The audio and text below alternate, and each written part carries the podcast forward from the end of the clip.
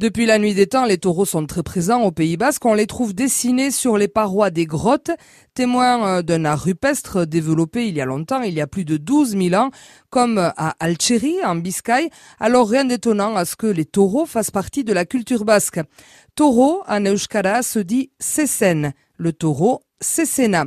Dans la mythologie basque, Cécène Gori, le taureau rouge, vivait dans des grottes où il entraînait parfois les gens un peu trop curieux. Il est lié à Mari, la déesse principale des Basques. Certains pensent même que Cécène Gori n'est autre qu'une des formes, une des manifestations de Mari.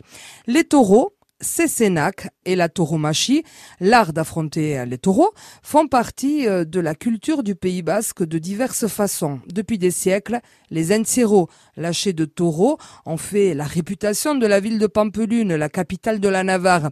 Les courses dites landaises ou les courses de recortadores, avec sauteurs, écarteurs, sont très spectaculaires. Elles attirent les foules. Il y a aussi euh, les corridas, Ketak, où euh, le taureau est mis à mort dans l'arène. Pour ceux qui préfèrent des taureaux un peu moins dangereux, il y a les taureaux de feu. Chusco Sesenak, ou bien encore Sesen Chuskoak. Ce sont euh, des structures en bois qui ont la forme d'un taureau, euh, qui sont ornées de fusées pyrotechniques qu'on allume.